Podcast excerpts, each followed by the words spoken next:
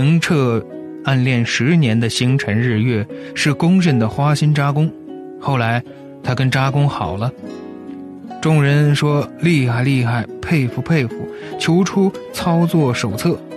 程澈，我就常规操作啊。